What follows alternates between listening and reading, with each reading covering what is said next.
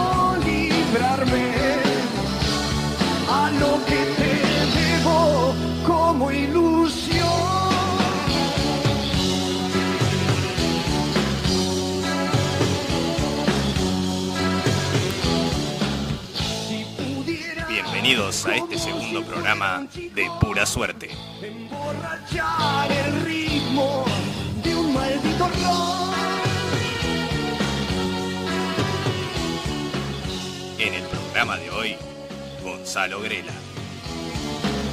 Pero hay un par de ojos inclaudicables que valió la pena alquilar para ver.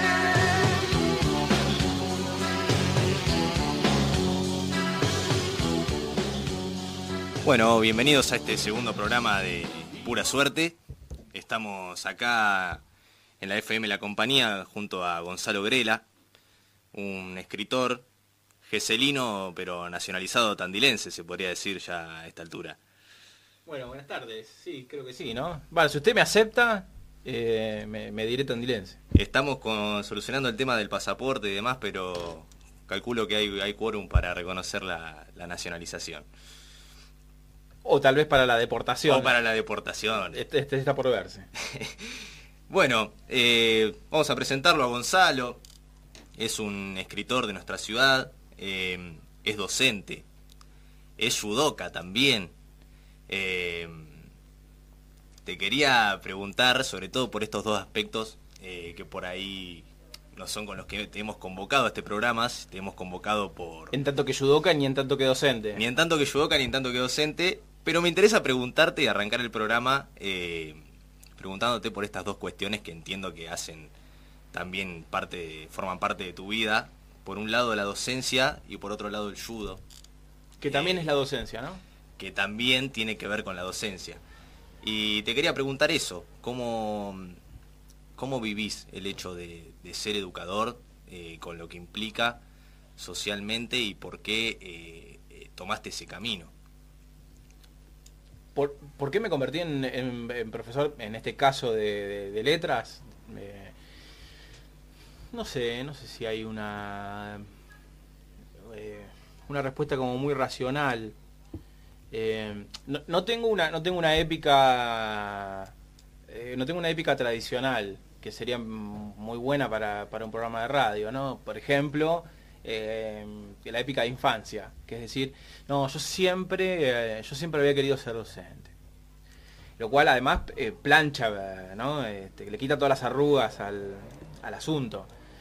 Su- creo que nunca quise ser docente.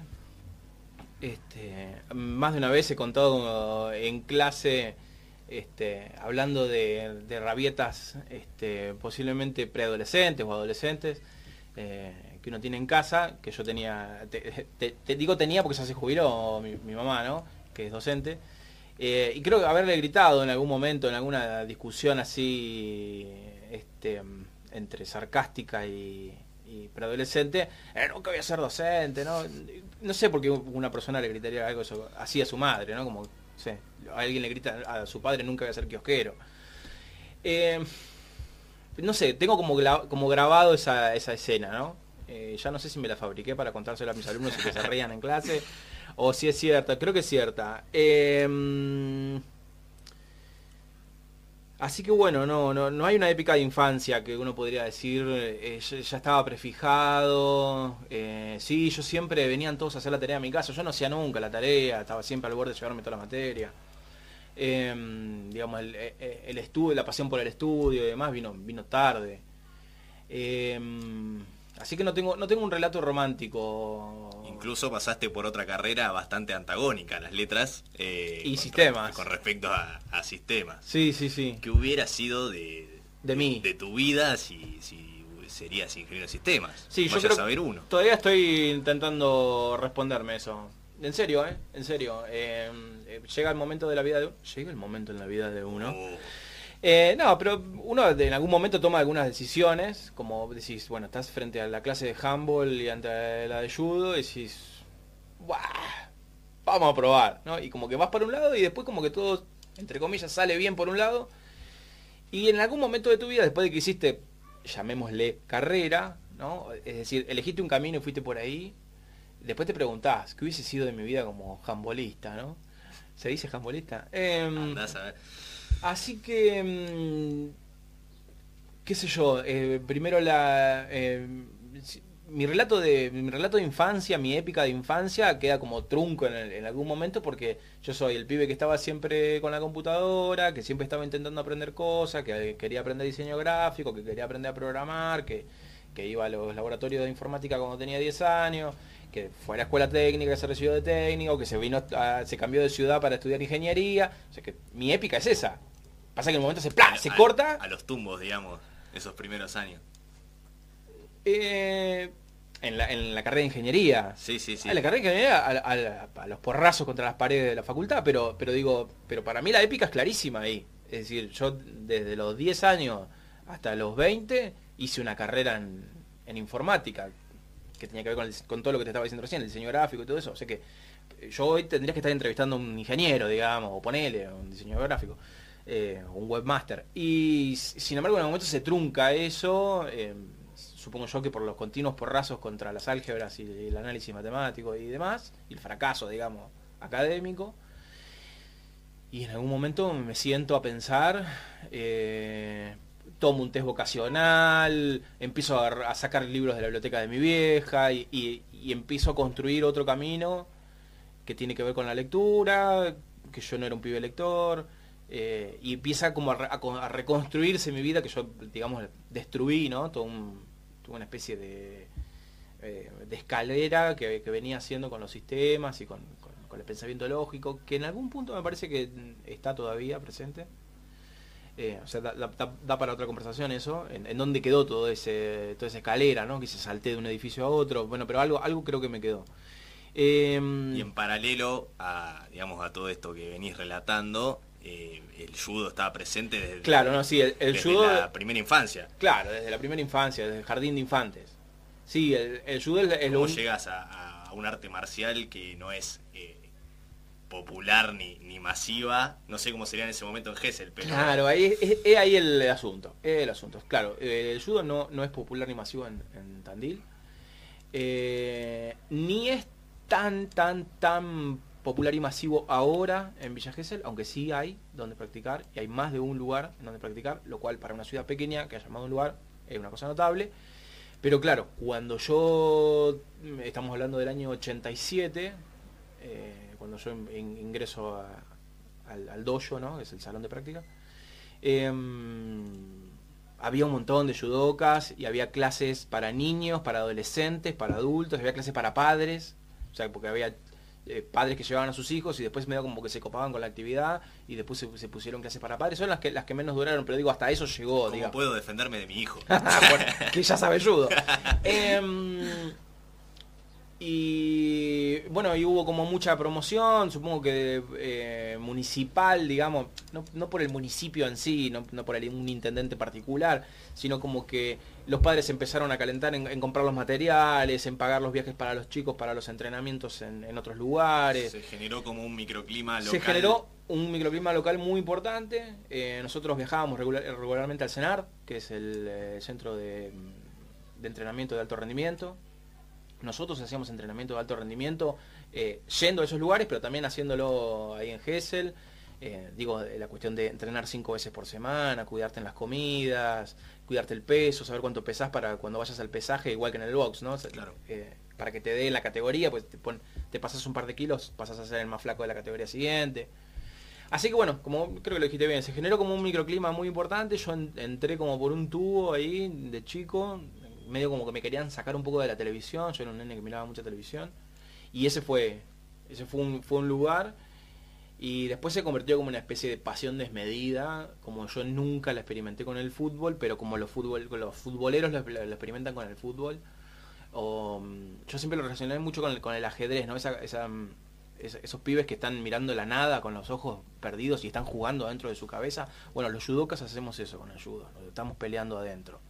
Eh, pe- pero no estoy queriendo ser metafórico, ¿eh? ni, ni, ni filosófico, de verdad. Realmente es Realmente un ejercicio mental. Es un ejercicio mental de, de, bueno, si el- la pierna pasa por acá, si el brazo por allá, si me tiran de allá, si me balanceo para acá. Eh, es como una especie de paranoia medianamente sana. sana, sí, sí. Eh, que en algún momento me hizo bastante mal en la escuela, fue un, un alumno muy desprolijo por estar pensando todo el día en judo. Eh, y eso generó, sí, tal vez el continuo que no generó, ponerle la, la- llamémosle la computadora, ¿no? O los sistemas.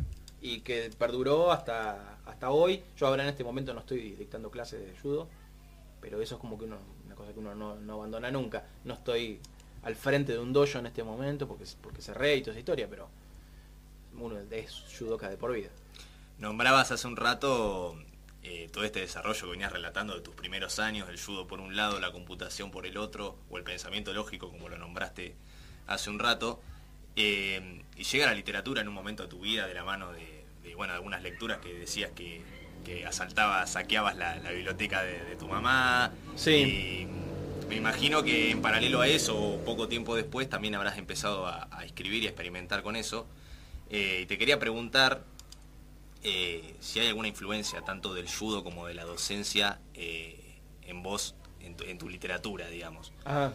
Eh, como temática o como dentro tuyo, digamos, a la hora de, de- de sentarse a escribir. Bueno, eh, mira, como temática te podría decir, no sé con qué, con, con qué, con qué éxito, no de ventas, ¿no? sino de con, qué capacidad de haber, de haber logrado el producto final, a eso me refiero con éxito. Eh, con, qué- con qué éxito lo logré, pero en, el libro el último libro de cuentos que publiqué, eh, así en formato libro, digamos, eh, porque después sigo publicando cosas en, en, los medios gráficos y demás, que se llama Temporadas Geselinas, es un libro de tres capítulos, de tres temporadas, eh, de, temporada, no- bueno, es un poco, un poco un juego de palabras, ¿no? Porque temporada parece como esta cuestión de que miramos las cosas en serie, ¿no? Eh, estamos inmersos en esa, mm, en, ese- en esa, fo- esa forma de leer ahora, leemos las, las películas en series, leemos eh, la, la- serie te- televisiva o cinematográfica en serie, leemos los libros en serie, ¿no? Generamos como series de, de lecturas. Y, mm, pero la palabra temporada em, para un geselino que Tiene que ver con el verano. tiene que ver con el verano, tiene que ver con trabajar, eh, tiene que ver con, con, con tener que a veces perderte ciertas cosas del verano, de perderte la playa para tener que trabajar, o bueno, dependiendo cómo cada uno administre sus temporadas, digamos. Así que eh, un poco de eso tiene eh, la estructura del libro, que son tres temporadas. La, la temporada del medio, la, la segunda temporada de temporadas geselinas, son todos cuentos de un samurái geselino que yo inventé, eh, intentando crear una especie de mitología del judo en Villa Gesell y generando un espacio de ficción que contesta tu pregunta, ¿no? Sobre cómo, qué onda, cómo judo Gesell, eh, tantos judokas, tantos pibes que vienen de ahí, de hecho hay muchos judokas conocidos que han salido de ahí. Eh, bueno, yo lo que hice fue, en vez de escribir una historia del judo en Gesell real, con los nombres reales de las personas y demás, creé un espacio ficcional donde hay, en la época de lo que se llama la época de los pioneros en Villa Gesell, que es cuando vienen los, los primeros habitantes, pobladores, los digamos. primeros pobladores que fueron forestando y demás, junto con el viejo Gesell y demás. Yo puse ahí un, un samurái eh, que llega con los, con los primeros pobladores y es el germen del judo en Villa Gesell y hay una serie de cuentos, cinco cuentos más o menos. Así que bueno, como temática, por ejemplo, está está ahí. Y cada, eh, creo que después de escribir esa, esa temporada, digamos, me exorcicé un poco de un montón de cosas que había escrito sobre judo, o que, eh, o que utilizaba mucho las metáforas del combate y demás. Y creo que me pude desprender un poco de eso. Así que si hay algo y está medianamente bien logrado, tal vez esté ahí. Y después me preguntas por la docencia, cómo se ve... Se influye por ahí a la, hora de, escribir esto de, del ejercicio de explicar eh, que tiene la docencia, si por ahí se refleja también en la, la manera de escribir, eh, la cuestión pedagógica de, que se entienda o, de lo que se quiera aportar desde ahí. Mira, yo creo que no. Y es más, te diría un, un, rotundo no. Una, una una buena parte de la respuesta por ahí es injusta para, mí mismo, pero, pero me parece que vale igual. Yo cuando empecé a escribir escribía muy mal, lo cual no quiere decir que ahora escriba muy bien. No estoy diciendo que ahora, a comparación de ahora, ahora soy el gran escritor, porque antes era un, pésimo escritor. Digo que antes era un pésimo escritor, ahora no sé. Reconozco que, lo, que mucho de lo que había escrito antes era, era pésimo, eh, y yo creo que estaba trabajando mucho eh, la idea de la cuestión de la explicación, de construir conocimiento y demás, creo que escribía como para nadie, digamos, y, hacía una especie de enraizado de cosas verbales que se decían, poner en poemas, que al fin y al cabo no decían nada. Em, y eso terminó como eh, por correrme, sobre todo el verso. No diría del, poema o de lo poético, porque creo que toda literatura es poética. Toda literatura busca un juego con el lenguaje y con... Eh, y con, las capacidades expresivas del lenguaje y eso es la poesía, digamos. Más allá de si uno la estructura no o no en verso. Pero a veces me da la sensación de que el verso tiende a buscar cierta cosa críptica, de, encerrar, encerrar en metáforas y demás. Y yo lo hacía mal. O sea, lo que estoy diciendo no es que eso no es valedero para la escritura, sino que yo lo practicaba y lo practicaba mal. Eh, y creo que si mejoré de alguna manera no tiene que ver tanto con, la práctica docente. Creo que, por ejemplo, me influyó mucho más en hacer los recitales de cuentos en vivo. Eso, por lo menos a nivel consciente. Después, si a nivel inconsciente la relación con mis alumnos ha cambiado mi escritura, tal vez no sea yo el que lo pueda develar. A nivel consciente sí te puedo decir que hacer recitales de cuentos y ver la reacción inmediata de algo que yo pretendía que fuese una cierta reacción. Ponerle la risa, o el estupor, lo cual es muy difícil de ver en la cara de las personas cuando uno está leyendo, pero ponele.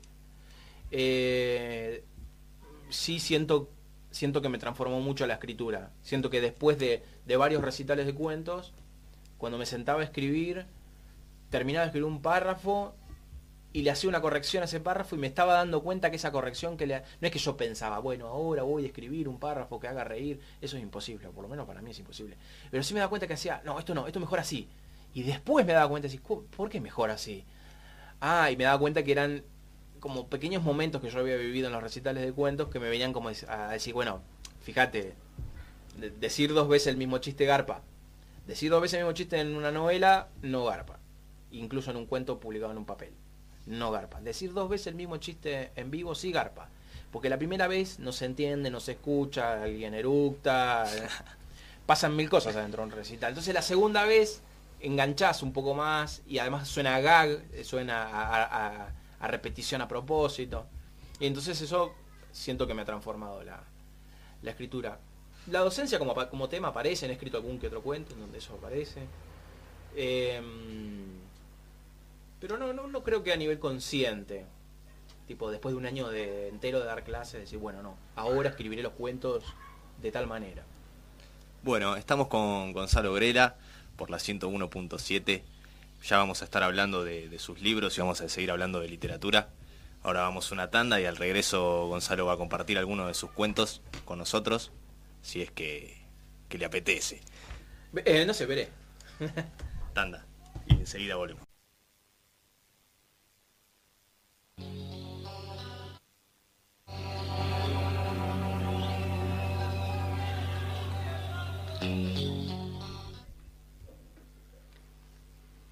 Este testimonio puede pecar de inverosímil, porque relatar un encuentro con Batman parece más una fantasía infantil que una alucinación producto del alcohol o de los litros de pintura que hay en la docena de tachos desparramados en este taller. sin contar, claro, la compañía de varias latas de solvente. Estaba pintando cuando apareció, juro que aún no había descorchado el vino cuando noté su presencia. Como es de esperarse, no tocó la puerta, simplemente sentí que alguien me observaba y me di vuelta y ahí estaba, sentado en la silla. La capa tapaba todo su cuerpo, tenía ambos brazos sobre la mesa, acodados, también cubiertos por la oscurísima capa. Sabía yo, era un momento soñado que no era un sueño. Batman estaba en mi taller de pintura. Justo aquella noche en la que intentaba de memoria dar forma al retrato de Leonora, a quien yo llamaba Lea, a quien yo solía llamar Lea, Lea por los santos aclamada, Lea, a quien yo había amado en carne, pues esa es la única forma de amar. Sentado allí, en una sillita algo desvencijada, acodado sobre la mesa cuadrada, rectangular, casi perfecta, con costras de óleo y acrílico secas, me miraba intensamente. No sé bien si su postura era un gesto de reclamo o de acusación. Yo había soñado muchas veces esa escena, pero ahora estaba realmente ante su presencia. Estuve suspendido un momento, no sé cuánto duró ese instante. Yo le daba casi la espalda y medio sobre el hombro lo miraba mientras intentaba recordar cuál era la línea que estaba por trazar sobre el rostro de lo que debía ser mi único recuerdo de Leonora. En silencio me observaba. Por un momento desvió la mirada. Sobre la otra silla había apoyado un mate con yerba lavada. Debajo, un libro de Edgar Allan Poe. Pensé, o quiero pensar, que Batman podía ser tranquilamente uno de sus personajes. Es el Señor de la Noche, el Vengador sin conciencia. Pensé que Batman y Poe tenían en común la nacionalidad norteamericana y que también, después de todo, algo de combate habría aprendido Edgar en su paso por West Point. Solo ahí pude detenerme en el hecho de que mi visitante era un extranjero debía hablarle en inglés. Ese idioma era una precaución que no había tenido. Me hizo un leve gesto con la cabeza y la mirada, como señalando el retrato de Leonora. Logré algunas buenas líneas y el rostro comenzaba a aparecer en la tela, al mismo tiempo que me preguntaba si ella volvería. Logró entusiasmarme esa idea y varias líneas más fueron respetando el recuerdo que de Leonora tenía. Volví para mirarlo y si bien no decía nada, creo que entendí que sus ojos me decían, no volverá y me forcé por recordar algunos lunares y el trazo de las cejas. Una buena obra artística debe tener el poder de hacer volver los amores perdidos. Creí por un instante que lo estaba logrando, pero al volver la vista sentí nuevamente que sus ojos me decían, no volverá. Seguí pintando porque me miraba fijo sin decir ni esperar nada. No logré articular ninguna buena pregunta. También se me había cruzado la leve idea de hablar de política, pero por, por no hablar del clima, como necesitando desatar la conversación. Pronto me di cuenta de que sería muy poco viable esa charla. ¿Cómo iba a establecer la idea de justicia social o derechos individuales con alguien que es juez, jurado y verdugo al mismo tiempo?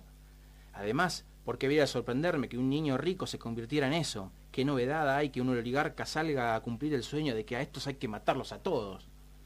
Me di vuelta enfurecido para decirle, para decirle esto, decirle que seguía siendo un cobarde aunque anduviese matando malhechores, que su violencia era una justicia vacía que alimentaba más la violencia que él mismo necesitaba para existir, que era además un buchón de la cana, que los verdaderos héroes no se tapan la cara y que enfrentan la injusticia con la verdad y con el pensamiento, pero mientras me daba vuelta para insultarlo vi que corría, no muy ágilmente, como quien va vestido con algo incómodo. Al llegar a la calle de un salto se colgó en movimiento con esa versatilidad de recolector de basura, al luminoso y algo vacío trencito de la alegría, que pasaba por la puerta de la casa al son de Violeta de Alcides, trencito que siempre circula en las temporadas geselinas. Allí chocó palmas en saludo con un pato Donald y un hombre araña para seguir su triste recorrido feliz.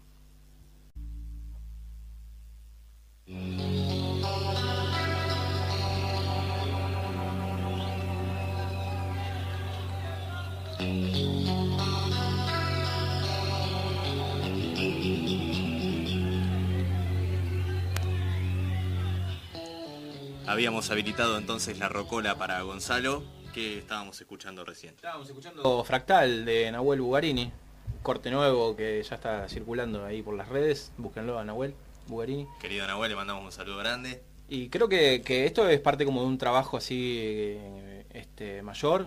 Creo que va a ser una pequeña placa ahí, no sé, tal vez cuatro o cinco temas. Lo invitamos al aire entonces a participar del programa. A que se apersone. Lo esperamos acá en la radio. Bueno, estábamos hablando con Gonzalo Grela, un escritor de, nuestra ciudad, realidad geselino, pero ya radicado en Tandil hace varios años. Em, estábamos hablando de, sus primeros años, de, su acercamiento a la escritura. Em, y bueno, un poco a esto viene la, pregunta que quería hacerte, ¿cómo fue este, esos primeros libros que, le sacabas a tu mamá de la biblioteca, esa primera aventura de, sentarse a leer, a escribir? ¿Qué fue, ¿Cuáles fueron las primeras cosas que leíste eh, con las que te sentiste, digamos, lo que te llamó la atención y te invitó a, entrarte en el, mundo de las letras? Vos sabés que eh, en este momento, no en este momento, en este momento, en este momento estoy con vos, salvo que uno tenga la capacidad bilocativa de estar en hacer dos cosas al mismo tiempo, cosa que de la cual carezco, ¿no? Pero eh, por, estos tiempos. La física cuántica también. sí, cosa que también desconozco, ¿no? Pero, pero bueno, por estos tiempos, digamos. Eh, estoy escribiendo un poco sobre eso que vos me estás preguntando. No sé muy bien a dónde va, a ir a parar eso, ese trabajo que estoy haciendo. Pero bueno, eh, dentro de las escrituras que estoy ahí medio elaborando, la cuestión de las primeras lecturas eh, y, de los libros leídos y demás, eh, es algo en, lo que vengo, vengo pensando y vengo escribiendo. Em, se dio, em, para mí, yo por lo menos considero, eh, se dio tarde. No sé, yo conozco a los chicos en la escuela, como soy profe de secundaria, a partir de los 12, 13 años, y conozco chicos muy lectores a esa edad, digo muy lectores, un pibe que se clava un libro por mes, dos libros por mes, cuatro libros por mes. Lo cual es un montonazo. Lo cual es un montón, un montón para, para cualquier persona. Em, y yo no fui ni ese pibe ni en el jardín de infantes, ni en la primaria, ni en la secundaria. Recién entrado en la, en la, universidad, digamos, hice, hice carrera de lector, digamos. Em, pero eh, creo que hay como una especie como de agotamiento entre mm, todo ese mundo que yo me venía construyendo de la ingeniería y todo lo que tenía que ver con lo técnico, digamos. Y una especie de hastío, había abandonado la carrera y demás, y un hastío también con los trabajos, ¿no? porque todos mis laburos de temporadas, en las temporadas geselinas, tenían que ver con eso, porque yo me formaba para eso y después eh, intentaba sacarle rédito, trabajando en los cibercafé, en soporte técnico y toda esa historia. Y cuando dije basta, me dio como que dije basta con todo. Y creo que me conseguí un laburo en un locutorio. Había computadoras también, pero yo no tenía que arreglar nada. Se rompía algo, mandaba, llamaba a alguien que lo arreglaba. Yo cobraba el. Era más atención al público. Era atención al público, claro. Más bien que si sucedía algo yo tenía los conocimientos, pero a mí me pagaban por, por cobrar la llamada telefónica y internet. Y se acabó. Y me aburría como loco. Me aburría como loco. Yo había buscado ese trabajo porque había querido elegir mi horario, viste, quería trabajar bien temprano a la mañana, salir eh, después del mediodía, poder ir a la playa toda esa historia, ¿no? Bueno, conseguí todo eso, una especie como de gloria personal. No me pagaban bien ni nada, pero bueno, me pagaban, trabajaba y, tenía eh, eh, tiempo para ir a la playa. Y me aburría como un hongo. Entraba a las 7 de la mañana y eran las 10 y media de la mañana y no había entrado nadie al local. Y entonces así fue que hastiado de internet, o sea que yo tenía computadoras ahí, pero no quería estar ni chateando, ni navegando, hastiado de, de todo. Eh, un día le dije a mi vieja, bueno, no sé, dame un libro, me llevo un libro.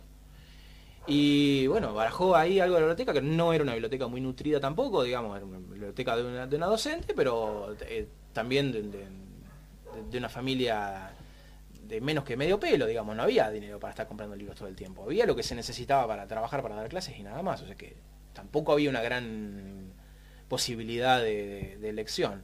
Y arranqué por... Los títulos no sé si dicen algo, te los digo porque capaz que te, sirven de gracia para, para, que continuemos la conversación, pero no sé, leí La Nona de, Tito Cosa, em, leí El Fantasma de Canterville, eh, después como que esos fueron los primeros libros así como que medio como, toma, leete esto. Supongo yo que mi vieja quería que no me quemase demasiado, tipo, bueno, al fin, una vez en su reputísima vida se le ocurrió leer algo, eh, me tiró con, algo que yo iba a poder soportar. ¿Qué hice? Obviamente, me empecé a leer, me encantó leer, fui solo a la biblioteca. Y lo primero que hice fue equivocarme, ¿no? Eh, garrafalmente. me puse así a, a mirar y agarré lo inconsciente de Young no sobre lo inconsciente, sobre otro autor que escribió sobre Young, no. Agarré, a Carl Young y me leí la mitad de lo inconsciente. Creo que no entendí una goma de eso. Eh, era un, era un libro asperísimo para, el- para un pibe de 20 años que había leído hasta ese momento dos, tres libros en su vida. Eh, pero bueno, como que encontré que había algo ahí. Algo había. Me daban ganas de rayar el libro, ¿viste? De, de- de marcar frases. Eh, agarraba, bueno, yo trabajaba, tenía un mostrador, ¿no? En ese locutorio y agarraba los volantes, vienen, te dejan 200.000 volantes, agarraba y los engrampaba y hacía anotaciones en los volantes. Entonces como que ese fue como un descubrimiento. No sé si es, no sé si es culpa de Young, digamos, o de Tito Cosa o de Oscar Wilde. No sé si es culpa de ellos. Culpa de las circunstancias, como una especie como de deseo que, que encontró su cauce ahí. Y eso fue en el verano y para abril ya estaba estudiando letras. ¿Y empezaste a escribir al mismo tiempo que ibas haciendo estas lecturas o, o la escritura demoró un poco más? No, no, fue, mm, fue automático. Casi en simultáneo. digamos. Sí, sí. Un horror, ¿no? Un horror. Las personas que... O sea, todo el mundo tiene derecho a escribir y, y- y- y creo que todo el mundo tiene que, tiene, tiene que hacerlo, digamos. Es una, es una práctica que, que, que no hace daño, digamos.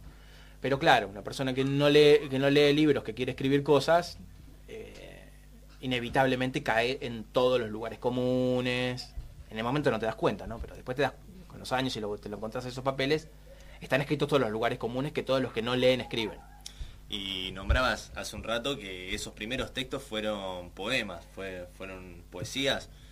Mirá, si, si, si hiciésemos una especie de arqueología, los primeros, primeros textos no. Primeros, primeros textos fueron como cosas sueltas, vaya a saber qué eran, ¿no? Ponele, llamémosle, dándome un- una pequeña palmada en la espalda, reflexiones, si querés. Párrafos sueltos, como... Nos estaba leyendo lo inconsciente de Ian, que era como una especie de, de- de- de falopa mental, y diría... Una autoexploración. Claro, vaya a saber qué viaje hice ahí, alguna huevada sobre, sobre el inconsciente colectivo. Em, pero después cuando yo me puse a escribir seriamente, lo cual es una cosa medio graciosa de ser dicha, tipo, me compro un cuaderno y empiezo a escribir cosas, empecé a escribir poesía, o sea que... ¿Y qué es- pasó con esos poemas? Porque entre los que te conocemos, eh, que hemos intercambiado eh, Texto. textos, eh, experiencias comunes en cuanto a la escritura y hay veces, uno sabe muy poco de esos primeros poemas. Qué bueno. ¿Fueron erradicados de la faz de la tierra o qué, qué sucedió? ¿Una enemistad eh, con esos textos? Mira, yo iba haciendo un trabajo muy lindo que era, escribía en papel, lo cual me permitía como cierto tipo de dibujo ahí con la, con la, ¿no? Como que uno va mirando cómo se ve en la página y, y- y tachar y, y enmendar y demás. Y después yo eso lo pasaba a computadora y después lo imprimía y después lo, engra- lo engrampaba. Ponele, escribía 50 poemas que, que tenía yo creído que iban como para un lado y los engrampaba y decía, bueno, este libro es esto. Y de esos escribí como 10, más o menos así. Em, tuve la mala, la, la- la mala idea de mandar unos a un concurso y se publicaron. Dos. Eh, que, que guardo cierto cariño porque se los dediqué a una profesora de filosofía que, que yo quería mucho. Digo que la quiero todavía, pero digo, en ese momento no la tenía muy presente y que había hecho mucha mella en mí, entonces le dediqué un, un poema. Eh, bueno, eso es- lo, lograron el papel, la editorial eh, después se fundió. No sé si, no sé si culpa de. No sé si culpa mía, pero yo a veces me siento culpable. Eran los poemas malditos. Em, y después eh, los tiré todos a la mierda. Y, y una vez me los volví a encontrar en un CD. Y los copié a la computadora. Y después no sé si no los borré. Y a veces como que quiero hacer el juego de como que no sé qué están. Así que yo te diría que no están. Pero me da la sensación de que en cualquier momento me los voy a volver a cruzar. En algún lado debe, Sí, espero que no. deben permanecer. Eh, bueno, seguiste escribiendo, este, ya algunos cuentos, este, participaste de, de- de un concurso en el cual lograste eh, una mención con, con el cuento Matar a una vieja. una vieja. Eh, y después llega... Un cuento con un título que hoy por hoy Muy fuerte. que, yo estoy muy de acuerdo con lo que dice ese cuento, ¿eh? sobre todo sobre, sobre a quién se mata en ese cuento. Pero un título, un título que hoy por en aquel momento, en aquel momento cuando cuando participé, lo mandé, se llamaba de otra manera. Creo que nunca lo dije en, un- programa de radio, en tele, nada de esto, pero eh, tenía un título mucho, mucho más pretencioso, mm, ¿no? más pretendidamente filosófico, se llamaba Sobre el silencio. Es un cuento sobre el silencio. Es un cuento sobre el silencio. Es un cuento de una vieja que no para de hablar nunca y termina muerta con una lapicera Vic atravesada en el, cuello, ¿no? La, mata, la mata un, viejo que no puede hablar, que tiene un problema que se llama fascia, es un problema, una patología del lenguaje, eh, la incapacidad de producir lenguaje. Y entonces la, vieja que es una verborrágica total lo, tapa todo el día, no lo hostiga, lo, lo, revienta todo el tiempo y en realidad en ningún momento se muestra la escena en la que muere, pero el, viejo parece quieto al lado de ella y ella con la lapicera clavada en, la, el cuello ahí, ¿no? y se va toda la sangre para adentro, no hay, no hay sangre en el cuento, digamos. Eh, en el cuento donde en ningún momento hay nada manchado, ¿no? Porque toda la sangre se va toda para adentro y se, se, ahoga y se traga toda la, propia sangre, ¿no? Estaba un poco ahí el juego con, con, esa idea. Eh, y el cuento se llamaba Sobre el silencio. Y yo dije, no, no, para pegar más fuerte para que cuando vaya al concurso y esté así en el montón en la pila, vean un título más potente, ¿no? Entonces agarré, le puse matar a una vieja. Y después de que lo mandé me enteré que todo el jurado eran todas mujeres. y digo, no, ¿qué hice? Maté mi propio cuento. Y después eh, recibí una lección. Esa, eh, todo ese jurado completo de mujeres, no, fui yo el ganador, fue Adriana Basualdo, ¿no? Con este, El desvío de la nieve, así se llama la compilación de cuentos. Em, el mío es mención, digamos, ¿no? El de ella es el, cuento, ganador, Y mm, yo digo, bueno, eh, qué, prejuicioso que fui, ¿no? Yo dije que, lo iban lo iban a, tirar para un costado por, por ese título tan violento y bueno, prevaleció la escritura y no solamente el prejuicio sobre el título. Después llega, digamos, eh, esta novela que, que, realizaron junto a Bernardo, a Bernardo Bruni, sí. Eh, que se llama Diálogos sobre el infierno. Diálogos desde el infierno. Desde el infierno, perdón. Eh, del año 2011. Eh, contame cómo fue esa experiencia de coescritura. Ah, bueno, es, fue genial. Fue genial. No, rajamos a puteada un montón de veces, pero nos peleamos un montón.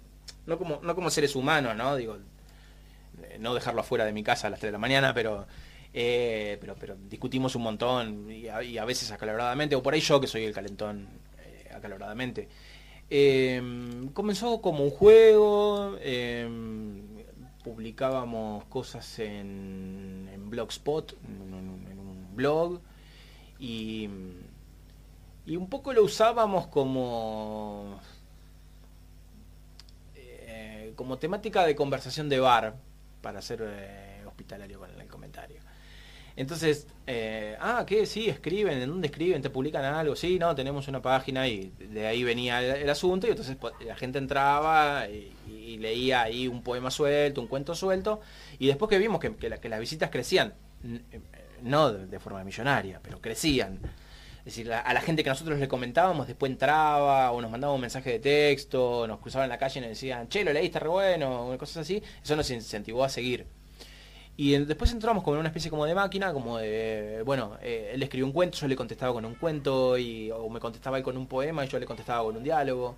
Eh, y un poco los, diálogos se dio ahí, eh, en, la cuestión dialógica que había entre nosotros, y algunos juegos literarios de diálogos que hicimos nosotros, que escribíamos en simultáneo. Hasta que en un momento dijimos, bueno, esto está bastante bien, démosle un cierre. Entonces bajamos la página, la sacamos de internet, pusimos un cartel que decía Estamos escribiendo el final. Y estuvimos como desde ese momento hasta que se publicó el libro como un año más, como rearmando el libro, sacando textos que no iban, poniendo otros un poco mejorados y escribiendo el final. Y bueno, nos lanzamos a la autopublicación, hicimos una primera edición que se agotó en un mes o dos meses, y después hicimos una segunda edición que es la que se está por agotar ahora. Contanos un poco sobre la temática, ¿no? Eh, del libro. Bueno, eh, Celso Manfredi y Lucio Venegas son dos tandilenses que mm, eh, habitualmente se van encontrando con, Lucifer, Satanás, Belcebú, Belial, Asmodeo, es decir, con todas las formas que, que el demonio toma. Y se encuentran con un demonio que mm, que se ríe de ellos, ¿no? que, los toma para la joda, eh, que, la propia condena es una especie de joda. Y entonces empieza a confundir un poco qué parte de lo que está sucediendo es Tandil y qué parte es el infierno, qué parte de lo que se está viviendo es, es una condena o, o todos vivimos así en Tandil. Y, bueno, y están eh, en la eterna búsqueda de ella, que aparece así mencionada con mayúsculas y, siempre anónima, una ella que buscan los dos, que no es una especie de triángulo, sino una especie de búsqueda arquetípica de, ese amor. Y bueno, y ahí se van encontrando con, con diversas dificultades eh, que su propia estupidez les, les va trabando hasta en una especie de final que no podré decir yo si es redentor o condenatorio, tendrá cada, Lo dejamos abierto para los lectores. Además recordamos que el libro se puede conseguir. Eh, sí, sí, se puede conseguir. De hecho, eh, hoy mismo lo dejé en La Bullanga, eh, esta librería bonita y nueva que, ha aparecido ahí en cerca del Club Ferro, ¿no? Ahí Al lado del Club Ferro. Al lado del Club Ferro. En la Avenida Colón. invitamos a todos entonces a acercarse a buscar tanto este libro como como temporadas geselinas que hablábamos un poco al, comienzo. Eh, estamos con Gonzalo Grela, eh, un escritor en pura suerte. Eh, vamos a una tanda y a la vuelta un poco más de literatura.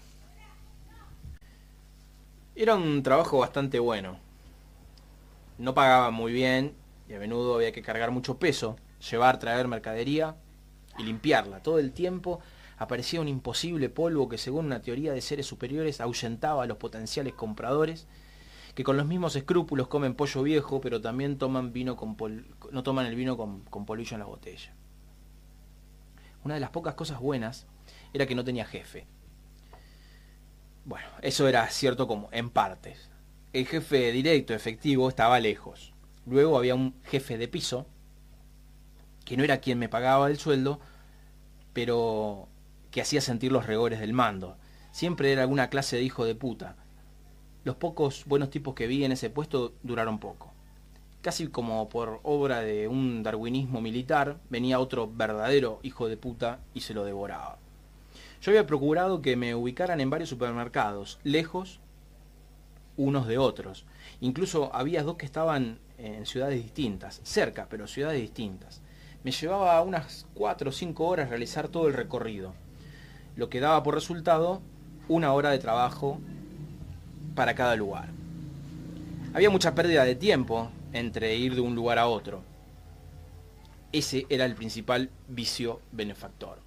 Hay que contar también la espera del transporte. Iba en colectivo semiurbano.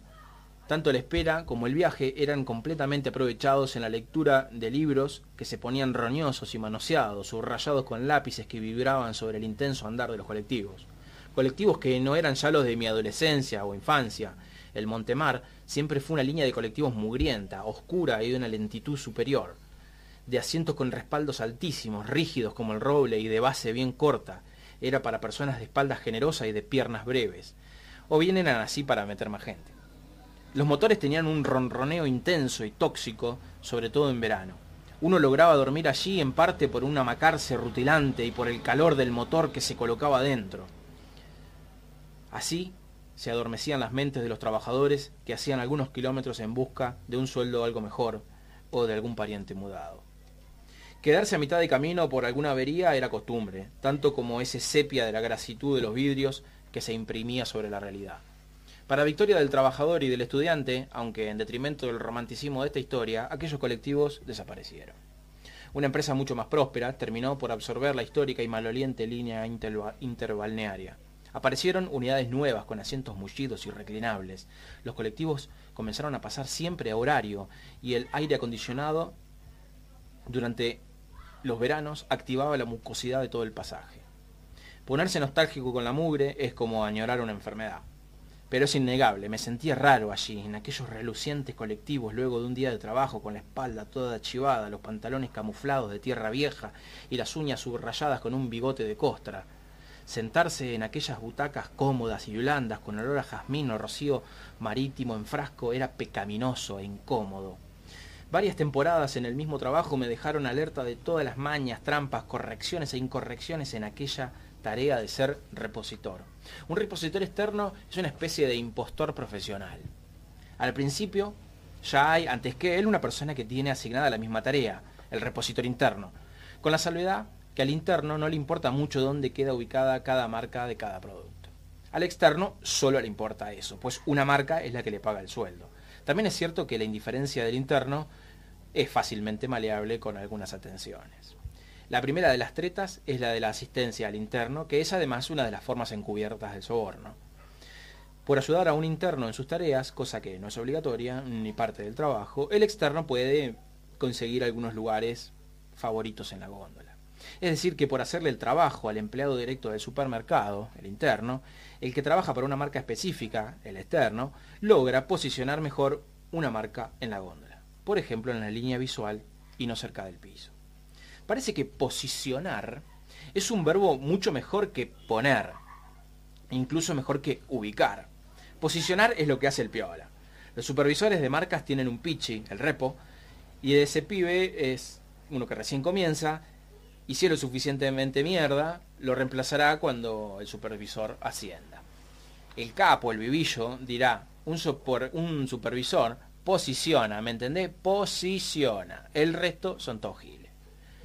Uno de los insultos recurrentes en los supermercados es no saberse el nombre del repositor externo y llamarlo por la marca que tiene que reponer.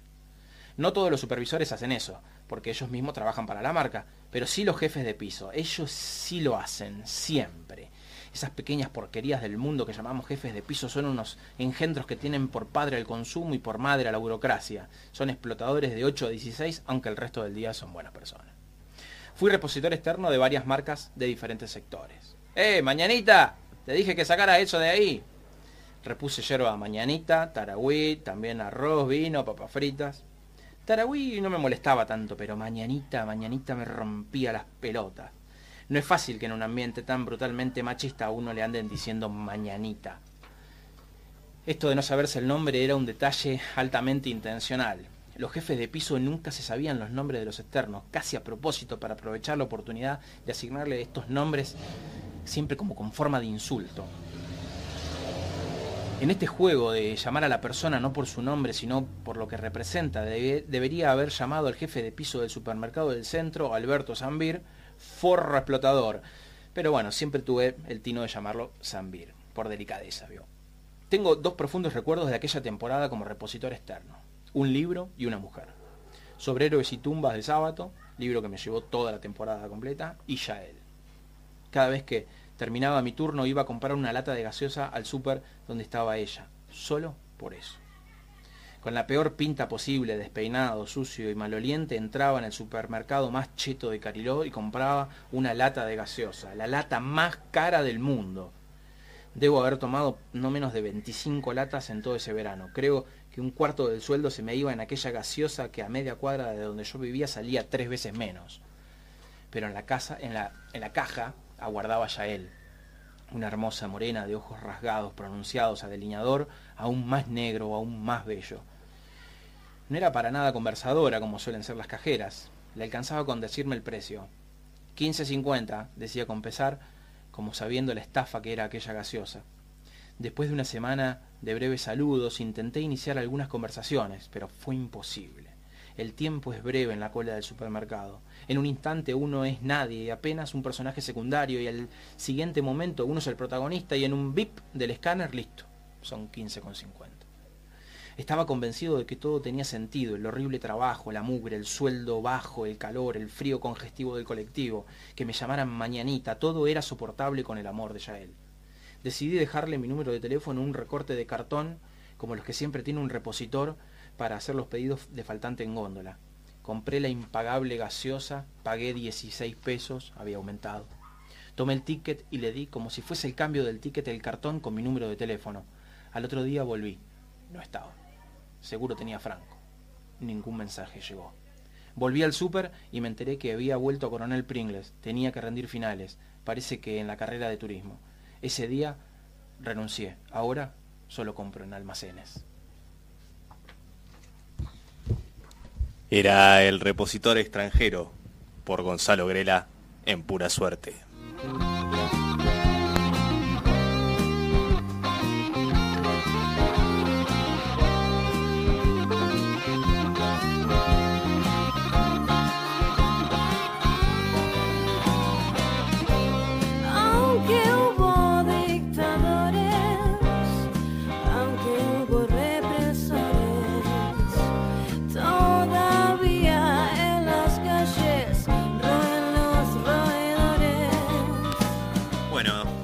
Estamos escuchando en la rocola de pura suerte, Gonza? Y estamos escuchando, para mí, un recuerdo. Estamos escuchando Yo me quedo acá, de Fede Ratas, banda en la que me dejaban tocar de vez en cuando. Bueno, la verdad que han quedado afuera un montón de cosas. eh, será motivo de, Para la segunda temporada. de, de regreso. Claramente te queremos agradecer por haber formado parte de este segundo programa de pura suerte. Bueno, encantado. Un lujo tenerte acá. Así que bueno, le agradecemos también a, a la gente que se copó con la escucha.